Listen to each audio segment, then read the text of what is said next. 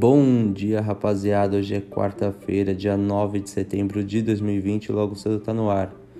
Vamos começar aí falando do coronavírus, tá bom?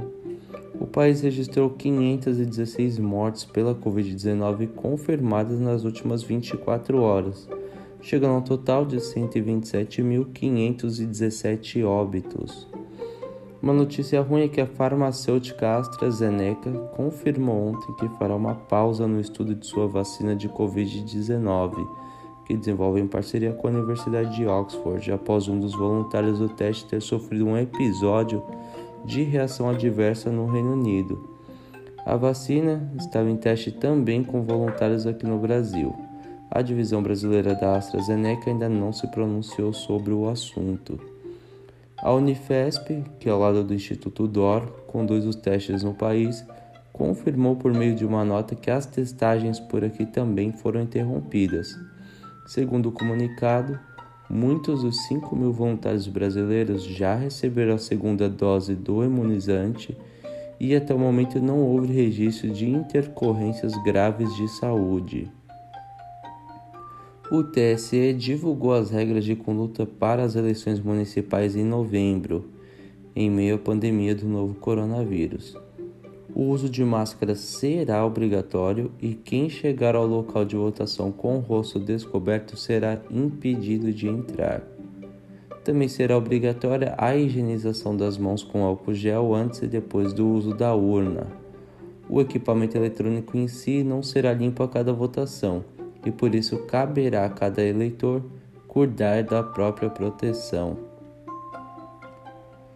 Um dos benefícios mais esperados pelos trabalhadores aqui no Brasil, o 13º salário, será impactado para aqueles que tiveram seu contrato de trabalho suspenso ou a jornada reduzida devido à pandemia da Covid-19.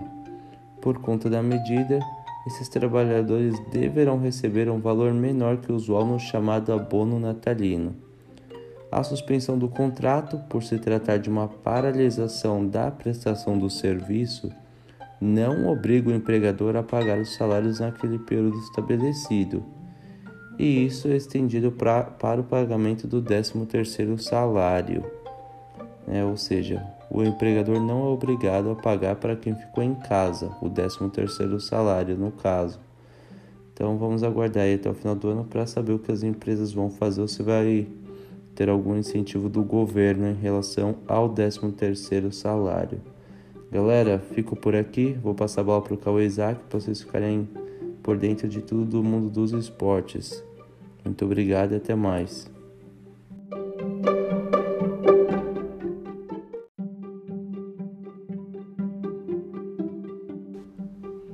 Bom dia, rapaziada. Logo cedo tá no ar.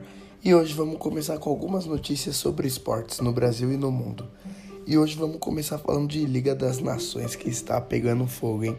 em jogo pouco inspirado, Inglaterra sofre e fica no empate contra a Dinamarca. Já a Bélgica vence e lidera o grupo 2. A, a Bélgica vindo forte desde a Copa, né? Eliminando o Brasil e segue essa sequência.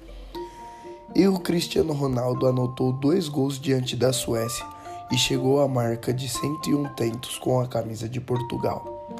Que só tem a crescer esses números, hein? Já a França repete placar da final da Copa do Mundo, bate Croácia pela Liga das Nações e quebra mais um recorde.